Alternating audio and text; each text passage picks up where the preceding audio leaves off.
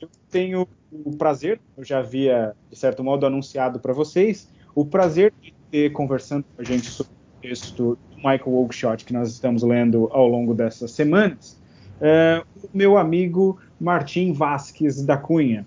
O Martim é, é um polímata quase, e tem diversas produções, atira em diversos campos, mas uh, em termos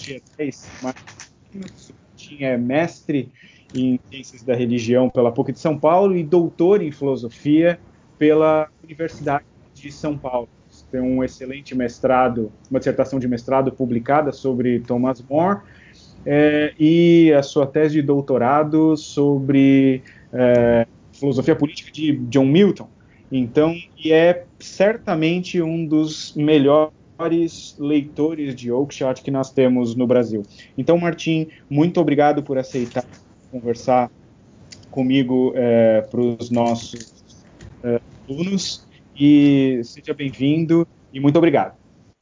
Ô, Gabriel, obrigado aí pelo convite. É uma alegria sempre conversar com você.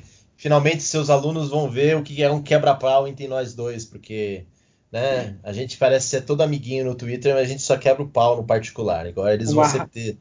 Né? Uma raríssima ocasião. Uma raríssima ocasião.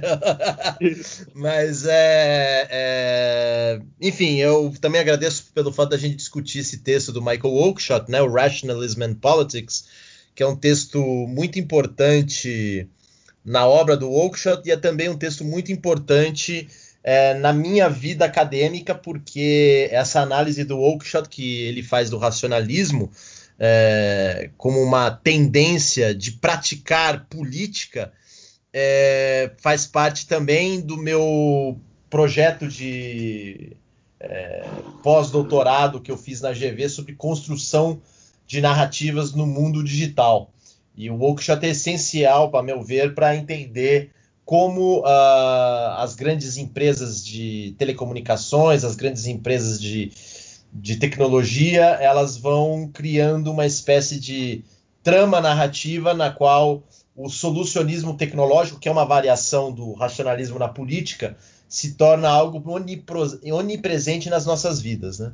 Então, para mim é muito bom falar sobre esse texto com uma pessoa tão distinta quanto você. Olha, é... perfeito. Aliás, isso que você falava é um pouco que eu queria explorar rapidamente de ti primeiro, que é uma visão geral é, do, do Rationalism in Politics, tanto de certo modo na obra como um todo do Oakeshott, quanto é, de que maneira a gente pode, por assim dizer, é, transportá-la para outras questões e para outras temáticas que não meramente uh, um fashion in politics, como ele diz, mas como uma certa forma, um certo modo de pensar é, que, de certo modo, atravessa é, a sociedade contemporânea como um todo. Né? Então, uhum. de maneira um pouco mais geral, é, o que, que, você teria para dizer antes da gente é, se deter um pouquinho na, na, na, parte dessa semana? O que você tem para dizer mais sobre a própria natureza é, do, do, texto e da, do, da posição do Oakeshott nesse, nesse artigo? Bem, é, vamos lá. Em primeiro lugar, a gente. Eu não sei se eu estou sendo redundante, não sei se você já fez isso antes.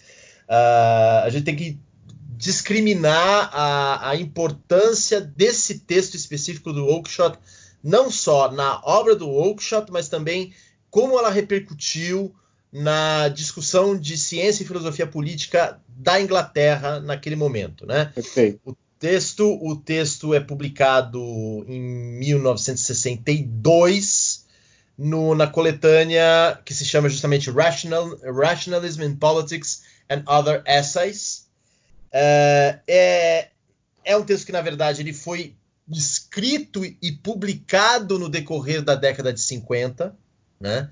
É, e é assim, quando ele é publicado no final da década de 50, o, o, o Oakeshott ele já era um sujeito com muito prestígio no meio acadêmico é, inglês.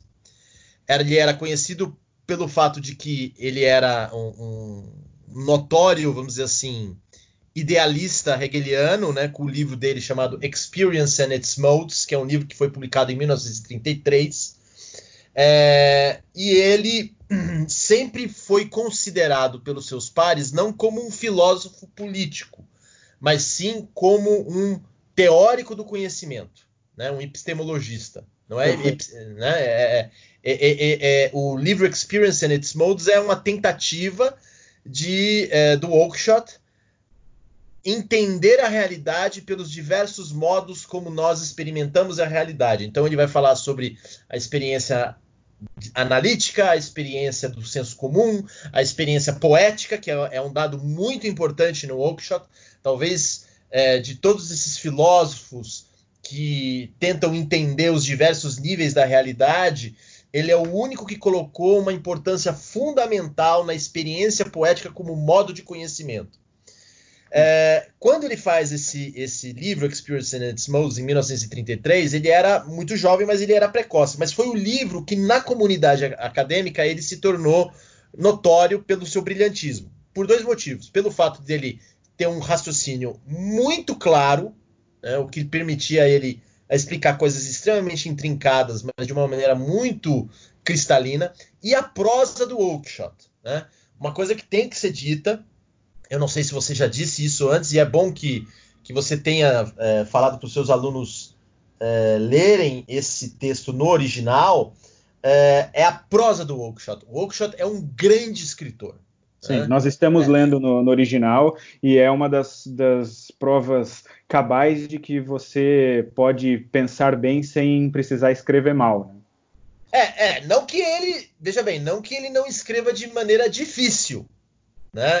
Ele é, ele é intrincado em algumas maneiras, o que dá uma dificuldade de raciocínio para um leitor que não esteja habituado com a sutileza filosófica. Mas ele escreve muito bem no sentido que ele consegue dramatizar certas ideias é, filosóficas com metáforas extremamente interessantes. A principal metáfora que ele vai usar no decorrer da obra dele como um todo e com diversas variações é, são as metáforas náuticas. Ele adora comparar é, movimentos filosóficos, por exemplo, com. Ele até usa aqui várias vezes no texto Rationalism and Politics com tidal waves, né? Uhum. E numa tradução aproximada, bem mambembe que eu estou fazendo aqui, seria um torno de tsunami. Né? É, é, então, ele é um excelente escritor. Mas dito isso a respeito do, do livro que ele publicou em 1933, se passam cerca de 20 anos, aí tem a experiência da guerra, o Oakeshott combateu na, na Segunda Guerra Mundial, inclusive existem lendas que falam que, é, como tinham muita gente de Oxford e Cambridge, que né, também lutou na guerra, encontrava o Oakeshott e falava, mas pô, você é o Oakeshott que escreveu Experience in Its Modes? Aí ele falava assim, não, vamos tomar uma cerveja que é melhor do que ficar falando sobre isso daí. Né? Hum. Ele era um cara bem pé no chão. Inclusive, eu não sei se vocês sabem, o Oakeshott é autor, ele até cita isso no Rationalism and Politics, mas de maneira bem indireta. O, o Oakeshott é autor de um manual de como você tem que apostar em corrida de cavalo. É.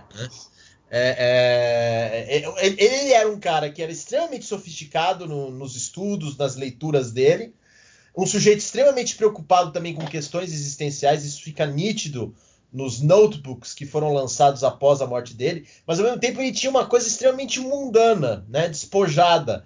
É, era mulherengo, muito mulherengo. Ele era, foi casado com duas mulheres, mas ele teve inúmeras amantes, entre elas, diz a lenda, a Iris Murdoch. Né? Sim, é, sim. E ele, ao mesmo tempo, era um cara que podia fazer, dentro desses ensaios dele, que era o gênero favorito, né? Ele, ele apesar de ele ter feito fama com um tratado epistemológico, ele gostava dos ensaios. Por quê? Porque ele sempre disse que o grande modelo da vida dele filosófico era o Montaigne. Então, é, é, isso é importante ser observado porque no decorrer da década de 50, ele vai escrevendo uma série de ensaios que depois vão ser justamente coligidos nessa coletânea Rationalism and Politics, e quando ele vai lançar o ensaio Rationalism in Politics, ele provoca um burburinho mais do que acadêmico, porque ele indiretamente ele está atacando duas estrelas do mundo liberal liberal no sentido inglês aqui, clássico, eu não estou falando no sentido esquerdista, né? É, do mundo liberal inglês. O primeiro é citado nominalmente no texto, que é o Friedrich Hayek, principalmente depois do sucesso que o Hayek teve com o Caminho da Servidão. Sim. E o segundo, indiretamente, é, e que depois teve um problema, inclusive, de que os dois não podiam ficar no mesmo lugar, foi o Isaiah Berlin. Tá? É, por que isso? Porque o Oakeshott ele percebe, na sua visão, de que tanto Berlin quanto Hayek, apesar deles serem considerados de um espectro mais de direita, eles ainda assim são infectados pelo racionalismo é, filosófico como uma forma que se expande para a política. Sim, que então, é um então, traço, é, é, um traço que o Oakeshott deixa claro desde o começo, que na verdade isso é uma espécie de, de estímulo, de, de entonação é, da mentalidade política que não respeita, ou pelo menos não estaria restrita a nenhum espectro em particular. Né? Não, exatamente, não exatamente. Isso é muito. É um, um, um sujeito conservador que o racionalismo seja uma crítica direta, por exemplo, governos totalitários ou, ou, autoritários, estritamente, por exemplo, de esquerda, ou que ele estaria pensando só em planificação de, de, de, matrizes de esquerda, senão que é, como ele ressalta desde o começo, isso atravessa o texto, é uma, uma fashion of thought, é um modo, é uma moda, é uma, uma, uma forma de pensar que se espraia é, sem nenhuma espécie de contenção a espectros políticos A B, né? Exatamente, e isso é muito importante a gente ressaltar aqui, porque o, o, o Oakeshott, ele não é um pensador que se alimenta de antagonismos aparentes. É, ou seja, ele não está preocupado no debate direita versus esquerda, livre mercado e, e, economia planificada. Não é esse o problema do Oakeshott. O problema do Oakeshott é falar sobre coisas, é, assuntos filosóficos que estão numa área pré-política. Isso é o mais importante. Isso ele deixa explícito num livro que ele escreveu na mesma época em que esses ensaios foram concebidos, que foi publicado pela R Realizações, que é a política do ceticismo e a política da fé. Perdão, é a política da fé e a política do ceticismo. Eu me enganei aqui. É, é, nesse livro, que é, na verdade, você pode ver que é um livro teste, ele vai, ele vai de certa maneira, é, fermentando vários conceitos que depois ele vai aproveitar nos ensaios maduros, né? dessa década de 50 e da década de 60, nesse livro fica muito claro que o Oakeshott está falando de questões pré-políticas, ou seja, ele não está falando da política pragmática, ele não está interessado em falar da ciência política no sentido de como funcionam as instituições. Ele está interessado em falar de assuntos pré-políticos, ou seja, ele fica para usar um termo do filósofo favorito do Gabriel nesses dias, o Giorgio Agamben, é, ele fica em um limiar entre o que é o pré-político, mas está prestes a entrar no mundo da política, mas não é político per si. E isso é, é muito. Isso isso, é só, só, um comentário sobre isso é que é, uma coisa que a gente vem comentando desde o início da nossa leitura e que eu frisei bastante é que é, é muito legal você comentar isso, porque isso que você está chamando de, de uma dimensão pré-política ou no limiar da política, tal como nós geralmente. Não, não, não, sou, não sou eu que falo, é o próprio Oakeshott que fala no, no livro. É, ele, ele, fala, ele deixa isso muito claro, que ele está falando da dimensão pré-política, não sou isso, eu que falo. Isso. Então, mas isso, isso que ele chama de dimensão pré-política, na verdade, uma coisa que eu tenho comentado desde que a gente começou a ler o texto de fato, é que é tranquilamente possível dizer que ele aí está é, tá fazendo, de certo modo, articulando pelo menos duas coisas que são é, necessariamente pré-políticas e que são condições de possibilidade para pensar política. Uma é uma epistemologia, porque é, é o, e, aqui no Rationalism in Politics é, isso fica razoavelmente claro, ou seja, há, é, é há um desvelamento de determinadas, é, determinados traços do que o Oakeshott entende, inclusive pelo uso da racionalidade humana em geral, ou seja, de uma dimensão pré-política, e de certo modo ele está se comprometendo, ainda de maneira, de que maneira não explícita, a um certo tipo de visão, eh, vamos dizer assim, antropológica, de antropologia filosófica, ou seja, ele está, de certo modo, articulando uma resposta à pergunta que é o ser humano. Né? Não, é, é... Não, exatamente isso. O ponto todo é o seguinte: o, o, o grande assunto na obra inteira do Oakeshott. Desde Experience and Its Modes até On Human Conduct, que é o grande livro, né, o grande tratado dele, e é bem à toa que se chama Sobre a Conduta Humana, é a natureza humana. Né? E é por isso que ele tinha Montaigne e Santo Agostinho como seus é, nortes filosóficos. Por quê?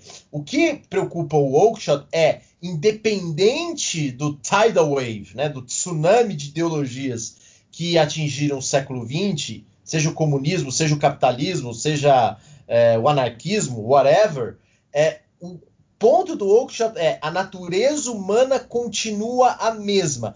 E a grande redescoberta que o Oakeshott faz nos livros dele é que essa natureza humana tem uma parte constante, né? Que não necessariamente ele explica num sentido religioso espiritualista, aliás, ele deixa bem claro em um outro texto dessa mesma coletânea, é, que é justamente se chama On Being Conservative, que para você ser um sujeito que respeita a realidade, você não precisa necessariamente estar filiado a uma tradição religiosa. Sim. Mas o que ele descobre é que há uma estrutura constante da natureza humana e essa estrutura constante da natureza humana existe tensionada com uma maleabilidade muito grande. E é aí que entra a preocupação do Oakeshott a respeito do racionalismo na política. E aí a gente pode entrar, é, se você me permitir, Gabriel, justamente no, no trecho que a gente vai discutir agora, que é a parte 3 do ensaio. Exato. Que é o seguinte: é... também se você falar que está faltando alguma coisa na minha explicação, você me não, interrompe, não, é, pode falar. Não, perfeito, é, é, é, isso mesmo. Aliás, é uma coisa que, tanto porque aparece nas sessões precedentes, sobretudo no, no final, ao final do, do, da segunda parte, em que ele constata que se por um lado um dos, um dos, dos expedientes do racionalista na política é, de certo modo, é, é, infundir um determinado conjunto de regras, e para isso ele geralmente pressupõe que é possível que você faça tábula rasa da, da, da, da condição humana, né? ele aponta para, por, por, um lado, para uma certa flexibilidade ou maleabilidade, uma plasticidade, mas que essa plasticidade tem um limite. Né? Uhum. E que até para que você consiga infundir satisfatoriamente é, é, técnicas e, e, conjuntos de regras, é, técnicas e conjuntos de regras só podem ser apreendidos, isso é aquele par em que ele, que ele usa é, diversas vezes no texto entre é, é, apreender por hábito, de uma maneira bem aristotélica, e ser ensinado ou ensinar, né? É, e que você pode até, de alguma maneira, ensinar ou, ou, ou, infundir determinados conjuntos de regras, mas isso só acontece sobre um pano de fundo, esse sim imutável e, e incontornável, ou seja, sobre esse não há plasticidade possível, que é o, o, o, o, básico do estofo da natureza humana. Ou seja, há uma plasticidade grande, que de certo, mas que de certo modo ela, ela, ela é, falseia, ou ela geralmente é falseada pelo racionalista, na medida em que o racionalista julga que essa plasticidade é infinita. E um segundo uhum. aspecto uh, curioso é que o Oakeshott, aí na, na, nos anos 40, 50 e 60, você insistir numa, numa natureza humana como uma dimensão não plástica ou não flexível, ou seja, que há um limite para a plasticidade humana, é uma, é, tem que lembrar isso historicamente, é bem legal, que você comentou isso também em relação à época, que é uma época em que é, todo mundo que está fazendo isso está sendo mal visto. Ou seja, por exemplo, o próprio Camus, uhum. né, uh, contra, contra Sartre, enfim, ou o próprio Oakeshott contra uh, o, o, Strauss e contra o Hayek, ou seja, de certo modo, essa uh, reafirmar uma natureza humana no meio do século XX é uma, é uma tese muito ousada. Ela é filosoficamente Exatamente, exatamente. É, o, o, o, e aí, assim, a gente entrando já aqui na parte 3, é, e aí eu queria, para a gente pegar o, o, trecho que mais acho que me interessa hoje em dia a respeito da nossa discussão, que é o, a parte em que o Oakeshott compara Pascal com Descartes. Depois eu acho que você pode até depois ir para o Francis Bacon, que, mas eu, eu, eu, fico muito muito mais à vontade falando da, dessa comparação entre Pascal e, e Descartes pelo seguinte motivo. E aí volta um pouco para o que eu falei no início em torno da repercussão do ensaio do Oakeshott no meio intelectual acadêmico inglês. É, por que essa essa preocupação que já vinha antes na obra do Oakeshott, tá? Não é uma coisa que surge com Rationalism in Politics, já está no Experience in its Modes e vai perdurar por toda a obra do Oakeshott, como eu já falei, até o último livro dele, que se chama justamente On Human Conduct. Mas o, o, o ponto é o seguinte: na década de 40 e 50, depois da, da, da Segunda Guerra, mais especificamente, quando o Oakeshott ele cita explicitamente o Friedrich Hayek com o caminho da servidão e ele faz umas insinuações a respeito do, do Isaiah Berlin. E é bom também é, acrescentar um outro autor que não é citado nesse texto, mas é citado implicitamente em um outro texto da mesma coletânea, que é o texto. Deixa eu só ver aqui qual é o título, que o título é enorme.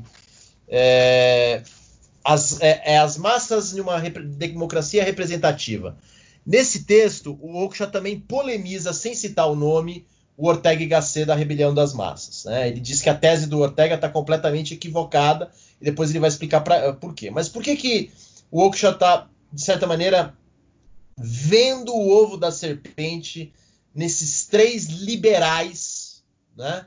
É... sendo que o próprio Oakeshott ele não se via nem como conservative, nem como um conservador estrito senso, e muito menos como um liberal. Né? O Oakeshott sempre fazia uma, uma espécie de malabarismo filosófico no sentido de que ele não se via encaixado em nenhuma escola filosófica contemporânea.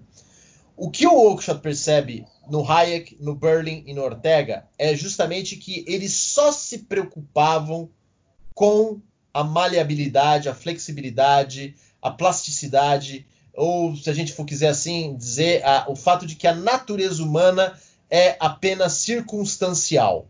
Tá? Ele via esses três dessa maneira.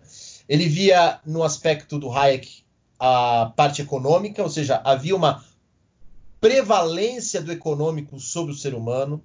No caso do Isaiah Berlin, ele achava que havia uma, uma valorização demasiada das ideias sem ter uma ação humana, ou, para usar o termo Oakshottiano, uma conduta humana concreta. E no caso do Ortega, ele achava que. É, o que, que, são essas massas? Né, que o Ortega tanto fala na Rebelião das Massas. De onde elas surgiram? E nesse mesmo texto de 1961, As Massas na Democracia Representativa, ele vai falar que tudo começa com o problema do indivíduo, no caso do indivíduo da Renascimento. E por que isso? Porque o que interessava para o Oakeshott, sendo ele uma espécie de realista lá Hobbes, e eu não estou citando Hobbes à, à toa, o Oakeshott, ele é responsável por uma das melhores edições anotadas do Leviatã do Thomas Hobbes. Né? É, é, uma edição considerada clássica. É isso que eu ia dizer, é, é, é, quase que paradigmática. Paradigmática, e por que isso? Porque o, o Oakeshott, ao contrário de uma certa leitura liberal, principalmente uma leitura Hayekiniana tá? e berliniana, que acham que o Hobbes é uma espécie de proto-totalitário, o Oakeshott vai dizer não. O, o, o, Hobbes ele viu as coisas como elas são e ele deu uma solução para aquela época eficaz. Sim. Né? Que é uma visão muito similar à do Eric Voegelin é, na história das ideias políticas e na, na nova ciência da política. Né? O Voegelin fala claramente, olha, o Hobbes só descreveu o que estava acontecendo. E ele deu uma solução para um problema que acontece quando está a guerra civil. Agora, Don't ficar falando. Messenger, né? É, exatamente. Don't kill the messenger, exatamente. Eu não estou dizendo se essa é a minha versão ou não, tá? É, a, a, minha visão em relação ao Hobbes, para deixar claro, é muito mais próxima de um Léo Strauss. Acho que o problema que o Hobbes está identificando ali é uma forma dele, como diria Didi Mocó, escamotear um problema é, existencial que é o medo da morte violenta. Mas isso não vem ao caso. É, o que vem ao caso aqui, e isso tem a ver com. A gente vai chegar agora na parte 3, é isso. O Oakeshott via no Hayek, via no Berlin e via no Ortega, mas mais especificamente no Hayek, que é citado explicitamente no ensaio Racionalismo na Política, ele via essa ausência de tensão entre uma estrutura permanente da natureza humana e a maleabilidade da natureza humana. Ele achava que o Hayek estava muito mais preocupado com uma coisa contingente, que era a questão econômica barra ideológica e não se preocupava com a liberdade humana no seu sentido individual. É, é, isso é muito importante para, inclusive, você entender o ruído que há, especificamente no Brasil, e aí me permita uma digressão, Gabriel, uhum. é, que existe no fato de que é o seguinte, exceto pelo João Pereira Coutinho, no Brasil, em língua portuguesa, quando você vai abordar o conservadorismo a la Oakeshott, que não é propriamente um conservadorismo estrito senso, as pessoas ficam muito confusas. Porque o que o Oakeshott está querendo fazer é justamente falar de uma disposição de comportamento, não de uma doutrina, não de uma ideologia. Ao contrário de, por exemplo, o que vai acontecer com autores como Roger Scruton, que sabem muito bem né, que o Oakeshott estava falando de uma disposição, mas eles resolvem fazer é, do modo deles uma espécie de a set of rules, né? Ou seja, esses autores que deram muito certo no Brasil caem no perigo do racionalismo da política ao transformar o conservadorismo, que seria uma disposição, em um conjunto de regras, portanto, em uma ideologia. Coisa que o Oakeshott... É exatamente o expediente que ele denuncia no racionalista. Exatamente. Que é o que vai acontecer com o Hayek no decorrer da carreira dele, né? É, em que ele vai transformar o liberalismo dele em um set of rules. Né? É, Agora, é, é, é, imagine sobre isso uma coisa, uma coisa importante. Depois eu vou provocar uh, em relação especificamente a isso que você falou, que eu acho que é bem importante numa, no momento em que a gente conversar um pouco mais sobre como essas, essas, essas questões aparecem contemporaneamente, mas é, para a gente voltar aí na, na, questão da seção 3 e inclusive, uhum. para a discussão Descartes-Pascal, é, o que você aponta em relação a esse, essa espécie de, de é, é, degringolamento aí da, da, da, da, semântica do conservadorismo é, é, justamente porque, de certo modo, se afastando da visão do, do Oakeshott, é, a, a, nossa ideia contemporânea de conservadorismo é, foi, se, foi se identificando cada vez mais com é, a, a um, um, escopo ou um conjunto de agendas. Né? Uhum, exatamente. E, e, e, agendas são justamente conjuntos ou, ou, ou, ou apanhados de posições pré-estabelecidas e, de certo modo, com uma interligação baseada em regras entre elas, né? Falando claramente, eh, agendas, é, é, então, por exemplo, sei lá, é, armas, direito a armas, ser contra o casamento gay, ser contra o aborto, ou seja, independentemente se essas posições são ou não defen defensáveis ou não, a questão é que quando você, de certo modo, water down a, a, disposição conservadora, quando você, quando você dilui a posição, a disposição conservadora e a transforma num conjunto de agendas, você está caindo presa precisamente da prática do racionalista. Né? Uhum. Então, Não, e, que esse processo, e que esse processo de transformar uh, uma disposição de conduta é, que não necessariamente é, é, é, é hipotético-dedutiva, ou seja, que você deduza ela de determinados princípios, mas que ela surja organicamente, a, a, a, essa identificação dessa, entre essas duas coisas é justamente uma denúncia, o, o, que é um foco de denúncia do Oakeshott em qualquer, seja lá em qualquer espectro político que ele apareça. Né? Por isso é, que é importante nesse 3 aqui um voltar às origens, como ele diz, porque assim, qual é o impulso racional, qual é o impulso epistêmico para que a gente trans, é, é, transforme uma espécie de, de, de, de rexis, de hábito, de conduta, como dizia o Aristóteles, é, em um conjunto de agendas às quais você adere ou não. Uhum. Né? Por isso que é importante voltar aí, porque ele vê no século XVII, é, é, em especial no século XVII, o, o, o boom dessa, dessa, dessa forma de pensar, ou seja, é onde vai haver o, onde o Oakeshott vai encontrar a justificativa epistemológica para esses movimentos no século XVIII, XIX e XX depois, né? É, o, o, aí a gente pode já pegar o, o, trecho aqui da parte 3, que eu acho que é interessante. Eu sei que vocês estão lendo no inglês, mas tem uma boa tradução da Inê desse texto. Não é, não é a tradução perfeita, mas é uma boa tradução. Eu estou aqui pegando, inclusive, a parte que já foi revisada, né? A segunda edição já teve algumas mudanças de, de, de tradução de termos. Uhum. Mas ele fala o seguinte aqui, né? Eu vou ler em português porque, obviamente, acho que fica mais fácil para a aula, né? Uh, ele fala o seguinte sobre a parte. Logo no final, é praticamente o, o, último capítulo da parte 3, né? Daí a gente pode fazer um rastreio até o início do argumento que envolve Bacon, Francis Bacon, que é o seguinte: ele, ele fala, abre aspas, né? É importante frisar que o racionalismo não se estabeleceu facilmente livre de oposição. Em alguns campos da atividade humana, como a literatura, ele até parecia ter encontrado campo fértil para aos poucos ser deixado de lado. A verdade é que em todos os níveis e em todas as disciplinas tem havido uma crítica contínua e uma resistência ferrenha aos ditames do racionalismo. Hum. E a significância da doutrina da soberania da técnica fica ainda mais clara quando consideramos o que um de seus primeiros e mais profundos críticos tinha a dizer a seu respeito. Pascal era um crítico sensato de Descartes, não por se opor a ele em tudo, mas por se postar contra suas bases fundamentais.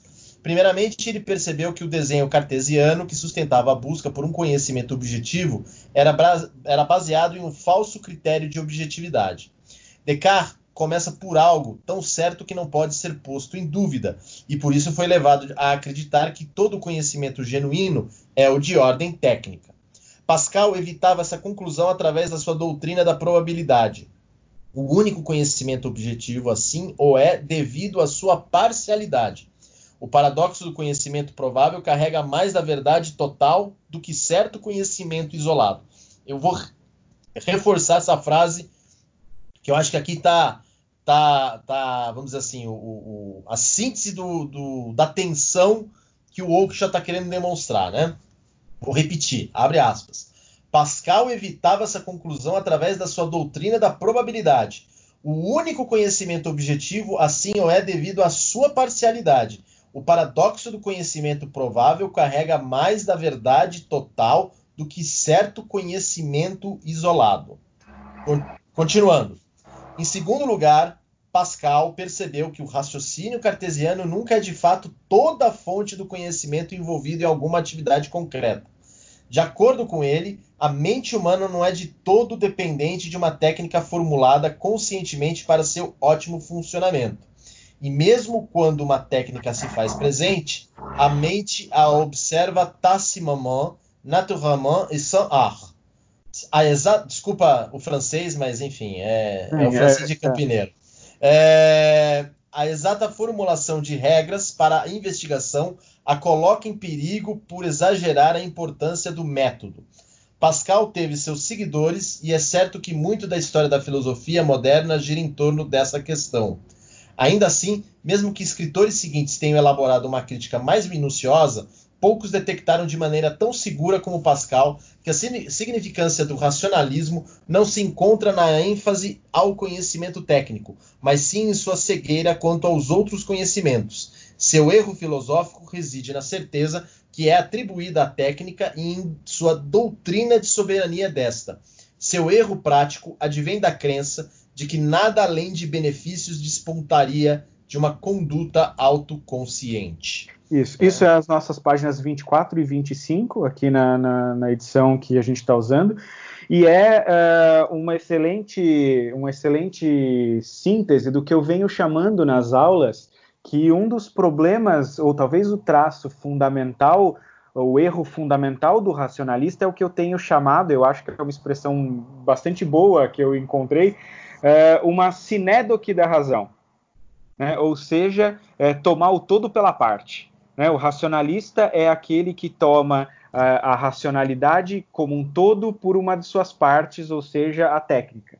Né? Então, essa, é, esse tipo de, de, de, expressão aparece em várias vezes aqui nas sessões precedentes que a gente já leu, mas essa é, é um, esse é um ponto é, também aqui é, bastante, bastante explícito né, nesse trecho que, que você lia, que é, é justamente a, a, a uma, uma, uma sinédoque no sentido de que ou, é, ou o conhecimento é claro e distinto, e, e hipotético dedutivo, como queria o Descartes, ou não é conhecimento algum. Uhum. E como, é. e como essa posição pode, é, ao invés de nos aproximar da verdade, nos afastar dela, que é justamente isso que você, que você enfatizou, né? Uhum. É, o, o, esse trecho para mim ele é muito interessante é, por dois motivos, né? É, claramente o Oakeshott está tomando o partido de Pascal, né?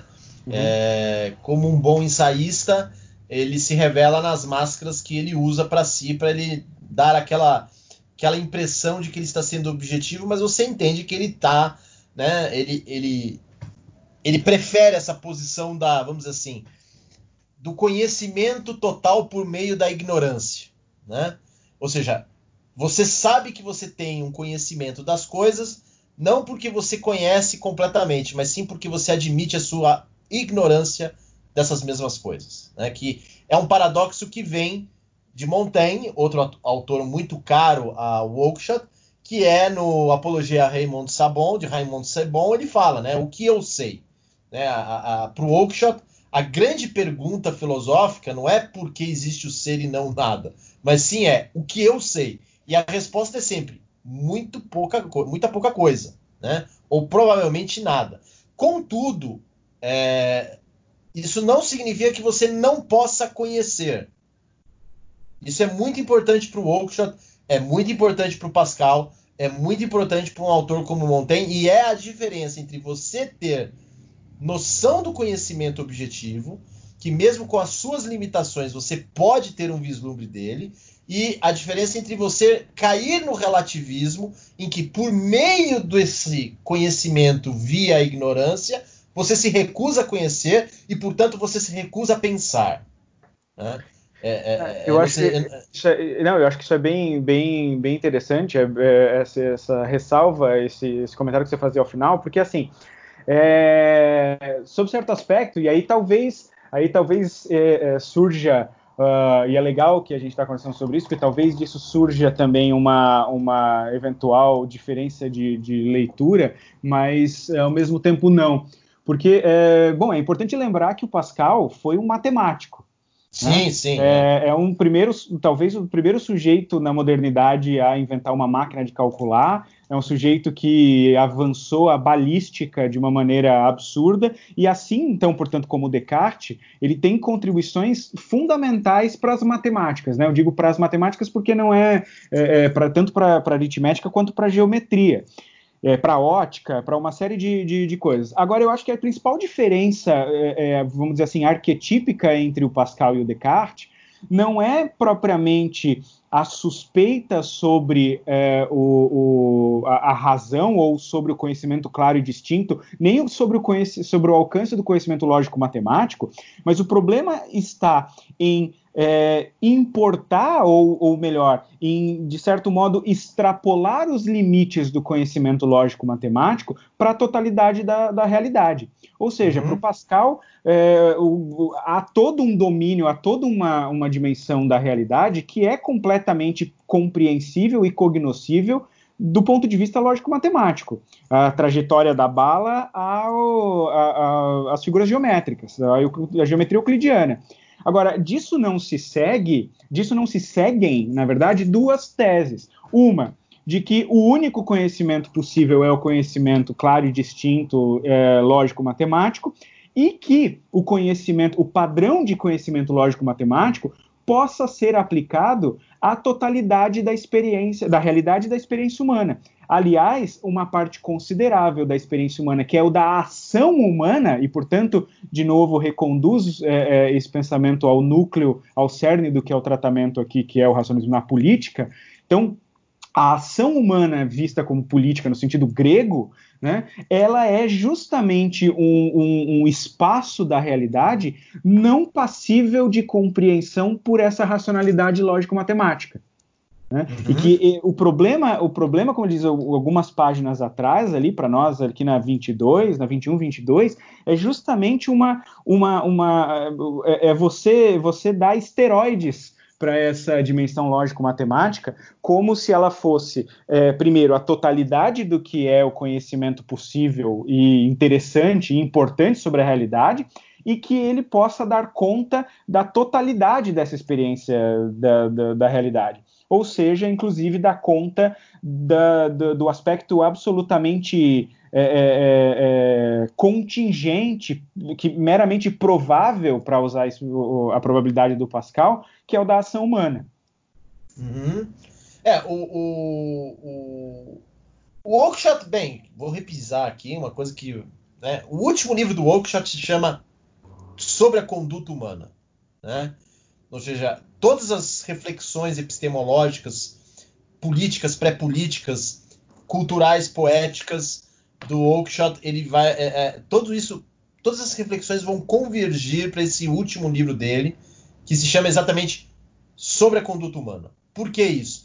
Porque é, é o Oakeshott, ele, grosso modo, né, vai querer é, resolver o problema dessa aparente confusão da conduta humana, dizendo que a conduta humana ela se organiza em duas espécies de grupo. Um grupo que é a associação civil e outro grupo que seria a associação empresarial. Né? A associação empresarial seria mais ou menos as corporações, as instituições, as instituições políticas e essas instituições, instituições políticas elas comandariam justamente a conduta humana individual de ordens de cima para baixo, enquanto as associações civis elas seriam reuniões né, de pessoas que teriam laços de afeição e seria uma espécie de organização comunitária no qual a única forma que essas associações civis é, é, podem surgir é por meio justamente de algo que seja, vamos dizer assim, é, amoroso. Né? De certa maneira, o Oakeshott está meio que construindo algo utópico. Mas por que, que eu estou falando isso? Porque para o Oakeshott, é, e isso é muito importante porque tem a ver com o, o, o Pascal, né? pelo lado ele, ele, ele ir pelo lado do Pascal, o Oakeshott dava uma importância fundamental àquilo que ele chama de experiência poética. E por que experiência poética? Porque para ele a experiência poética era uma forma de articular experiências de probabilidade, né? experiências em que você não tem como é, definir exatamente o que está acontecendo, mas você sabe que certas coisas acontecem. Então, para o Oakeshott, quando a conduta humana ela vai para o lado da associação civil, né, é, ele está falando de uma ligação entre pessoas que você não tem como metrificar, mas você pode muito bem sentir e articular justamente pela experiência poética. Ou seja, a literatura, a poesia, os grandes tratados políticos que são escritos de maneira poética, tudo isso dá a possibilidade do ser humano encontrar a sua individualidade e compartilhar essa individualidade com seus semelhantes. Enquanto na associação empresarial, e aí ele coloca o Estado, né, organizações governamentais, instituições, empresas, corporações, é impossível você chegar nesse ponto. É, o que é muito interessante, porque é, tem um estudo do John Gray sobre o Oakeshott que ele fala muito bem isso. Ele fala, olha, o Oakeshott, ele conceitualmente está corretíssimo a respeito de que associações civis podem dar muito mais certo do que associações empresariais quando a gente fala de conduta humana. Mas será que a insistência do Oakeshott em querer é, vislumbrar essas associações civis não o fez cair no mesmo racionalismo da política que ele critica é, no seu ensaio né, mais célebre? Essa é a pergunta do Oakeshott. E é uma pergunta muito boa, só que eu discordo quem diga que o Oakeshott caiu nessa arapuca. Por quê? Sim, também, também não vejo assim.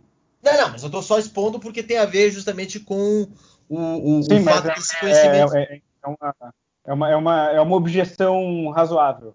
É.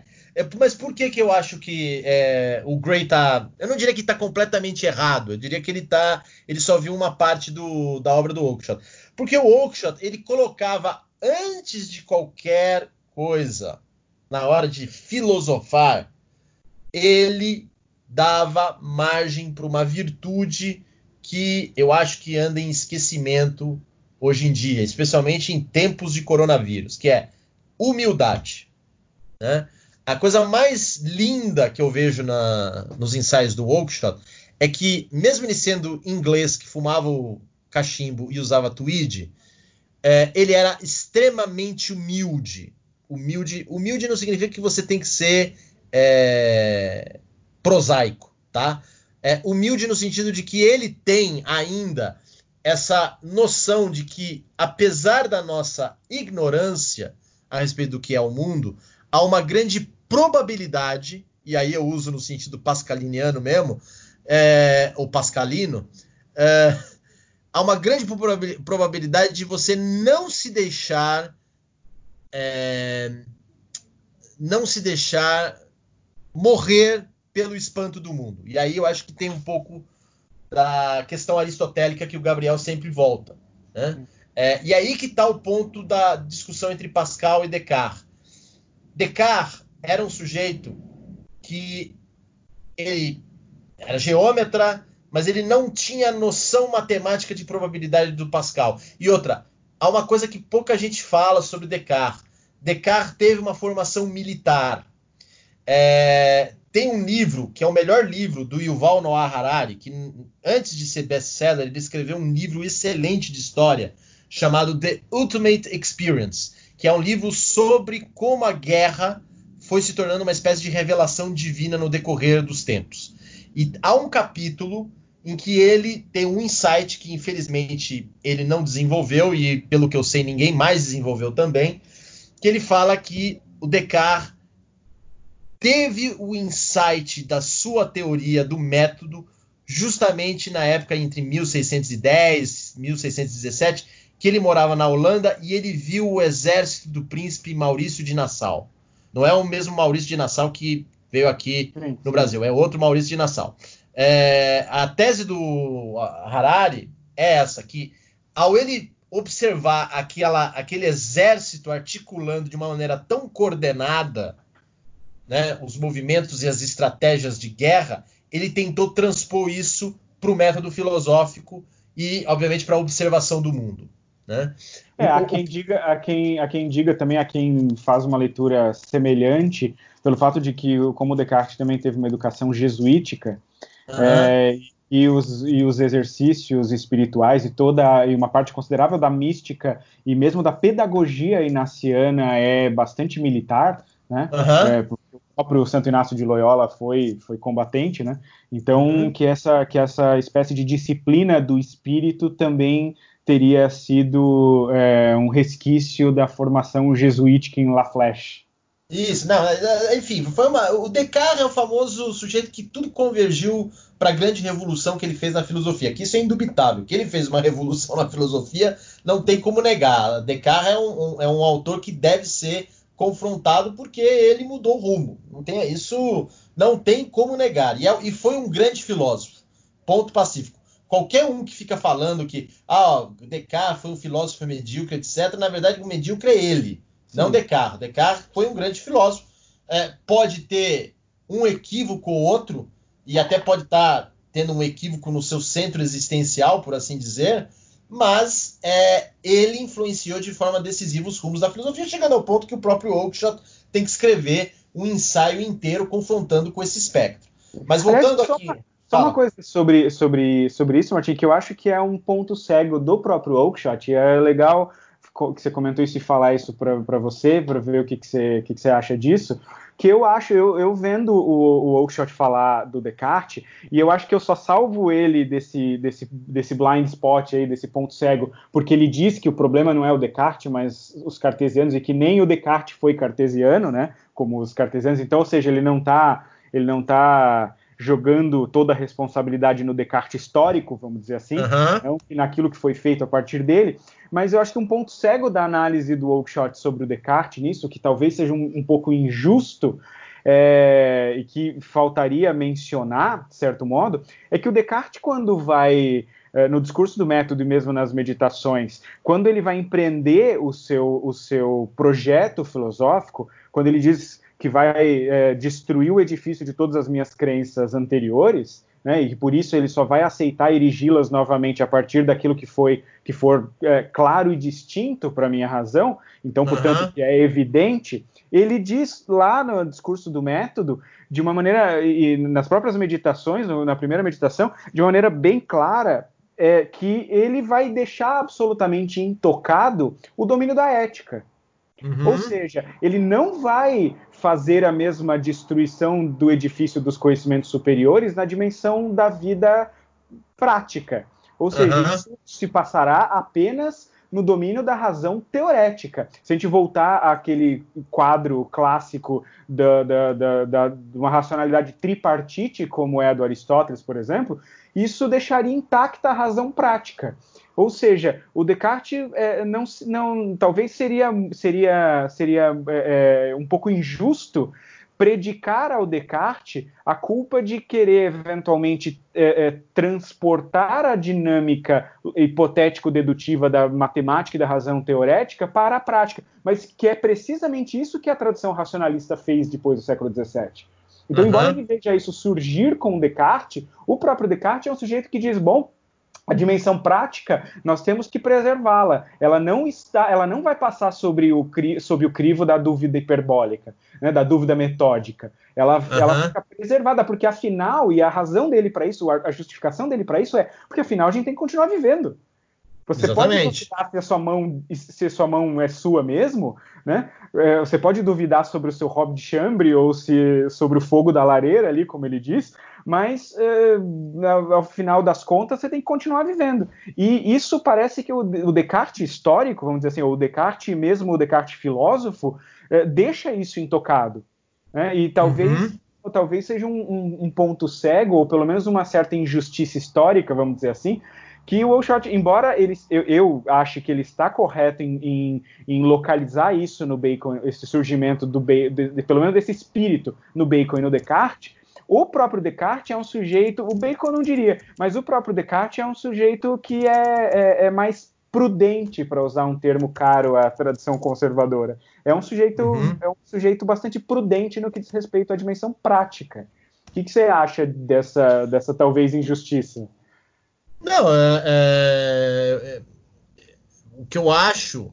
É, você está falando de injustiça do Oakeshott em relação ao Descartes, correto? Isso, é isso? Isso. Não, ele, ele, ele tenta fala, fazer essa distinção. Eu acho que ele, ele tenta fazer essa distinção no texto. Só que ele está, obviamente, ele está em um ensaio em que ele está muito compacto e, e, ele não consegue desenvolver muito bem isso. Mas o, o fato é que o, o Descartes ele é, se, se a gente entender que é, a, o filósofo ele precisa ser essa vamos dizer assim, essa coerência entre ação e, e, e, reflexão, né? Seria o exemplo socrático, por assim dizer. É, é claro que o Descartes poderia ser punido por isso no decorrer da história da filosofia. Mas é, o que eu entendo do Descartes, e eu não sou tão expert nisso como você, Gabriel, é que ele tinha uma incrível preocupação ali existencial, não só sobre questões de guerra, mas também questões religiosas e até mesmo questões da vida dele pessoal. E essa questão ele conseguiu resolver num edifício narrativo objetivo que, de um modo igualmente objetivo, atuou sobre o mundo é, o modo como isso atuou sobre o mundo causou repercussões que hoje, até hoje a gente tem consequências. Né? Se você for levar ao extremo esse meu raciocínio, que eu não sei se é o correto, eu estou aqui pensando com vocês, o mundo inteiro é cartesiano até hoje. Né? É, é, é a soberania da técnica, é a, a, a, obsessão pela exatidão, né? aquilo que é a tirania da métrica, né? Até hoje. Mas a pergunta que tem que ser feita é: Descartes não estava imaginando isso quando ele foi fazer o sistema filosófico dele. Ele não é mãe de Ná. Ele não tem bola de cristal. Ele estava querendo resolver um problema pessoal dele que ele via que estava acontecendo no, ao redor dos outros. Então, uh, eu tendo a entender o Descartes, hoje em dia, até de uma maneira um pouco mais uh, benéfica. No sentido o de Descartes que ele... é um injustiçado, cara. O Descartes é um injustiçado. É, não, benéfica, no sentido de que ele estava tentando resolver um problema Sim. dele. E, e, e, vou dizer mais. Sabe por que, que ele é um injustiçado? Porque, como você disse, se a gente for. Se, se diz assim, bom, o mundo, de certo modo, é cartesiano. Se o mundo fosse cartesiano all way down, Assim, o que, que o mundo faria? O mundo seria racionalista na razão teorética e tradicionalista, de certo modo, na razão prática, na ética, porque é precisamente isso que o Descartes faz. E o, talvez o Oakeshott não veja. Porque quando ele diz eu não vou encostar na ética, deixa a ética como ela está, porque, enfim, ela é justamente fruto dessa, dessa, dessa é, racionalidade uh, da conduta que foi sendo burilada ao longo dos tempos, o Descartes é o primeiro a reconhecer, tanto que ele não, ele não encosta. O Descartes faz essa distinção entre razão teorética e prática de uma maneira, vamos, é, é, pun intended, muito cartesiana.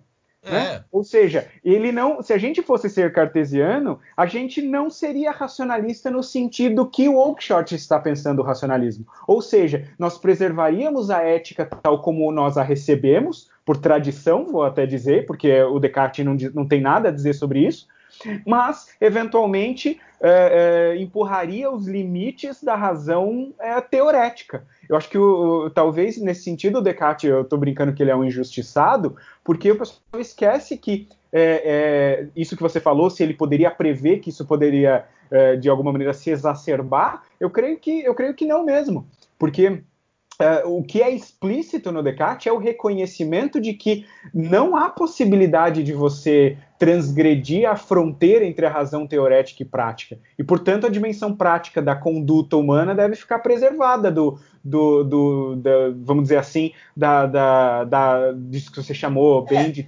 de, de tirania da métrica. Não, eu usei isso para fazer aqui uma, um resumo de uma de um raciocínio. Mas o, o, ponto, o ponto da discussão em torno do Descartes, ela, ela volta de novo para admissão de ignorância que o Pascal sempre elogiou é, como uma espécie, vamos assim, de virtude não dita de um raciocínio sadio. Que assim, o, é, é sabido que Descartes teve seu ponto de virada mesmo, né, filosófico, com a, aquilo que chamam de a revelação do gênio mal, né? Ou seja, ele percebeu, teve uma espécie de, entre aspas, revelação de que o mundo era uh, feito, criado ou, uh, vamos dizer assim, apercebido por um gênio mau. Isso deu uma, uma sensação de instabilidade é, estrutural no Descartes que ele tentou é, fazer de uma maneira, vamos dizer assim, coerente dentro do sistema filosófico. Eu não estou querendo dizer que isso é um resultado psicológico, eu não estou psicologizando isso. Mas é sabido que é, o próprio Descartes fala em cartas né, que isso foi uma experiência é, modificadora na vida dele. Essa noção do, de que o mundo é instável e que ele, Descartes, não gostava dessa instabilidade, é algo que, por exemplo, para um temperamento como o Oakeshott ou um temperamento como o, o Pascal. o Pascal é uma coisa de dar nervos. Uhum. Ocorre que eu acho que é aí que está, e é por isso que é a grandeza filosófica de Descartes. Né? Ele consegue tornar essa instabilidade objetiva por meio de um sistema filosófico que resolve de fato essa instabilidade. Sim. Entendeu o ponto, Gabriel? Não uhum, sei se. Sim, sim, sim, né? sim. Ou seja, se você quer matar o gênio mal, se você quer realmente provar que o mundo não foi é, é, criado por um gênio mal, então faça como Descartes. E aquilo dá certo. É esse que é o ponto. Sim. É, eu não estou dizendo que eu concordo com isso, tá? É, é, é, o pessoal tem que entender isso. Não é porque você está explanando um raciocínio filosófico que você concorda com o ah, raciocínio ah, filosófico. Mas eu estou tentando entender Descartes dentro da regra dele. Que esse é outro problema que existe entre os intérpretes de Descartes. De, Descartes se tornou um sujeito que todo mundo é, usa como uma espécie de teste de Rorschach, né? Ou seja, eu quero ver no Descartes o que eu quero ver. Então, se ele é um, um jesuíta conspiratório, ou se ele é um místico manquê, ou se ele é um técnico, ou se ele é um proto-guru do Silicon Valley. Não.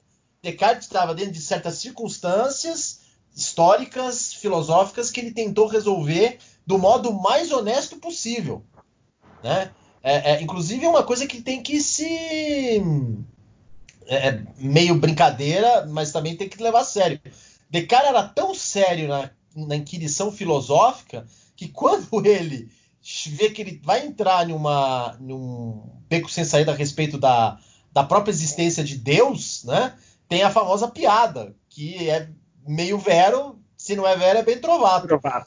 Que é o seguinte: ele chega e fala, bem, mas eu não posso negar Deus nessa história, porque se negar Deus nessa história, o meu sistema colapsa. Então ele vai e bota Deus numa glândula.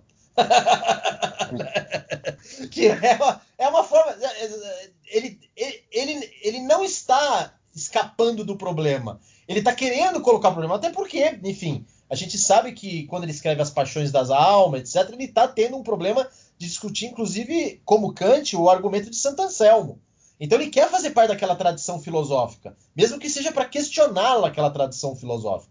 É, uhum. É, então é, é, muito importante a gente perceber que Descartes tem que ser, como todo filósofo, como todo grande filósofo, ele precisa ser entendido, compreendido dentro das suas próprias regras.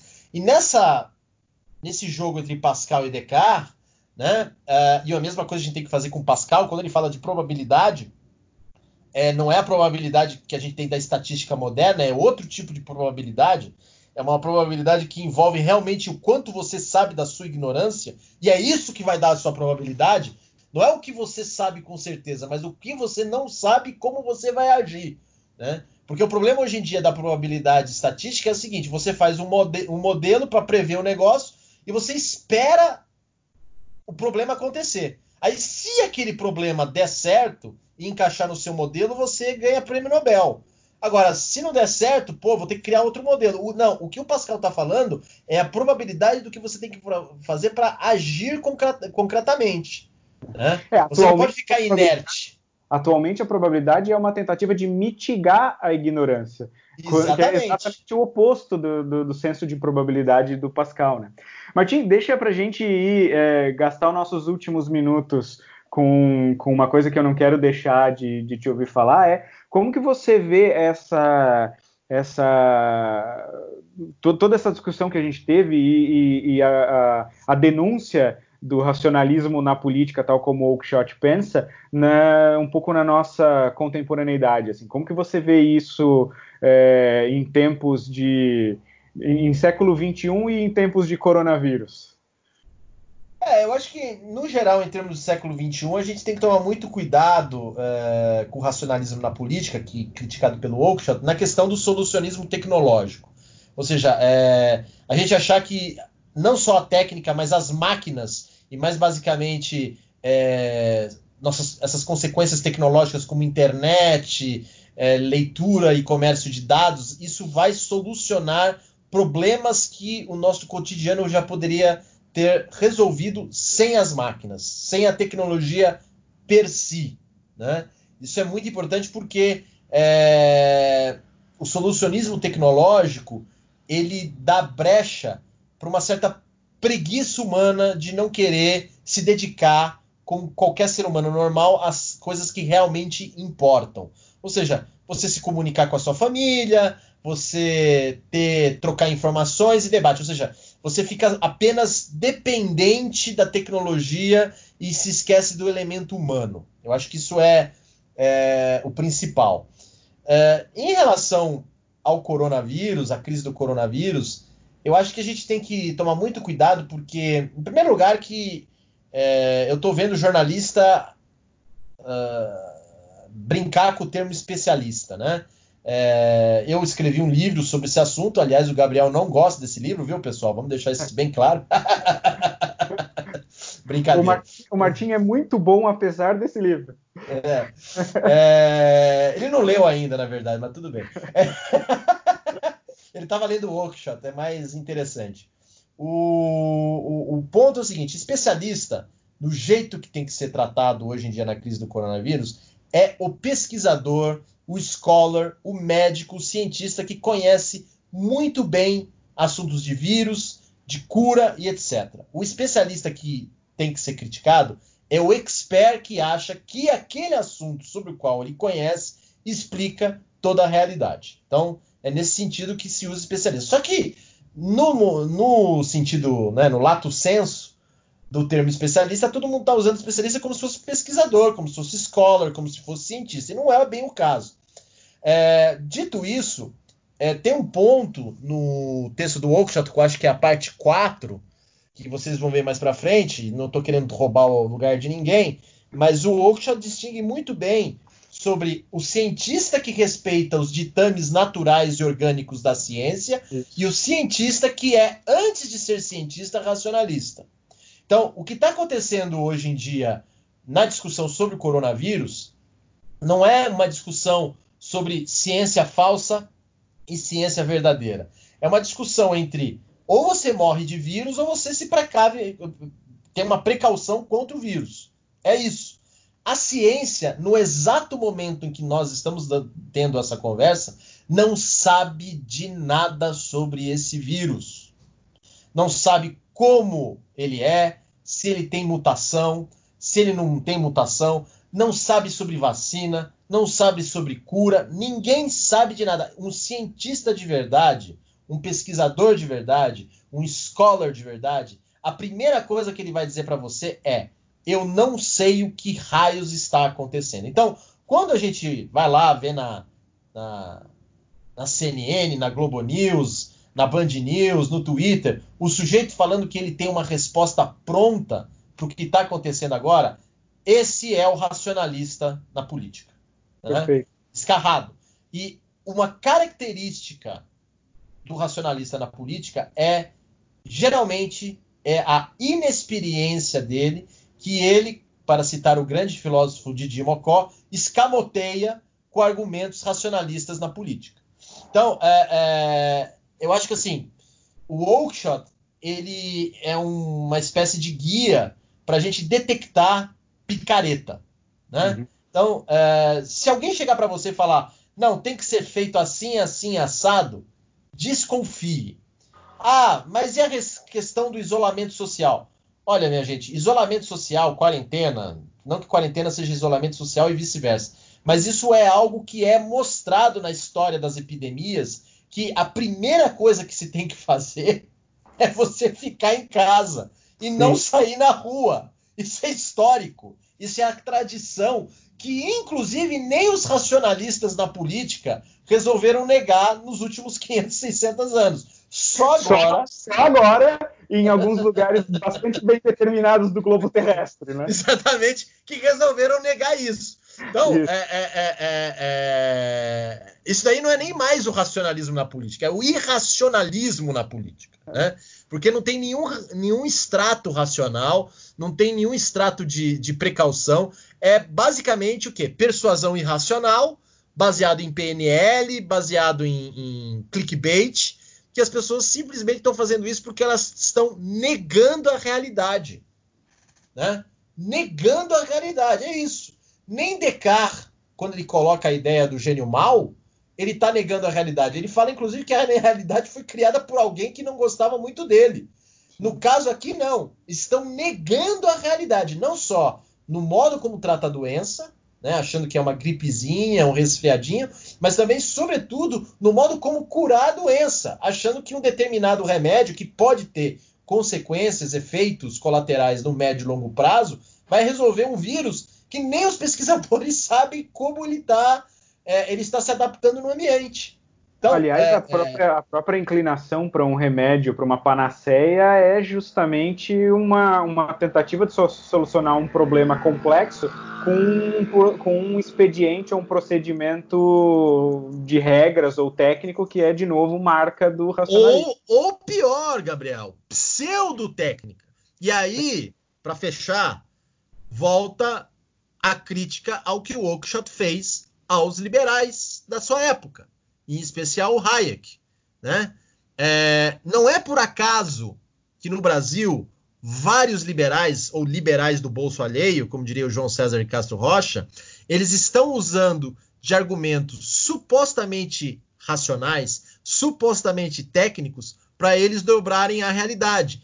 O Oakeshott viu o ovo da serpente lá no caminho da servidão, que é o quê? Tirar a parte constante da natureza humana, aproveitar somente a maleabilidade e a circunstância pelo aspecto econômico e achar que isso é o fundamental, que a liberdade humana só se dá pelo aspecto financeiro econômico. Né? Ah. Repare como o Oakeshott ele já né, tinha visto ali algo que infelizmente vai acontecer no Brasil 60 anos depois, né? 40, 60 anos depois. Então, é, é, é, é, muito interessante a gente observar isso, como os liberais aqui no Brasil, não é que eles estão indo contra ao que o liberalismo original se propunha. Na verdade, eles estão fazendo exatamente isso que o Oakeshott vislumbrou no texto, ou seja, eles estão cumprindo o racionalismo na política por meio de uma retórica aparentemente racional, mas que no fundo é irracional porque destrói é, a parte constante da natureza humana, que é nada mais nada menos que é ficar vivo. Né? Perfeito. Né? Sim. Que é ficar vivo. O que está acontecendo com esses liberais do bolso alheio é que eles acham que você precisa morrer para eles saírem de casa. Né? Exato. Então, então é, é, é, é, e o resto que se dane, porque eles são os privilegiados que eles sabem qual é o caminho para não ir à servidão. Né? Então, uh, uh, eu acho interessante isso. Não sei se falei muita besteira. Não, é isso aí. Essa acho que foi uma, uma excelente eh, uma excelente passagem é, do, do, da dimensão abstrata do texto para exemplos ou para instâncias bem palpáveis, bem particulares, bem presentes para nós. Martim, muitíssimo obrigado. Obrigado, Gabriel. Desculpa aí se eu falei muita besteira, hein? De modo algum, pelo contrário, eu agradeço imensamente em meu nome e em nome dos alunos e espero que, mesmo passado o fim do mundo, aí a gente possa contar com você é, entre nós, até fisicamente aqui. Tá bom? Fico, fico no aguardo aí de um, de um convite para tomar chimarrão com você. Perfeito. Um grande abraço, Martim. Muito obrigado. Obrigado, Gabriel. Até mais. Tchau, tchau.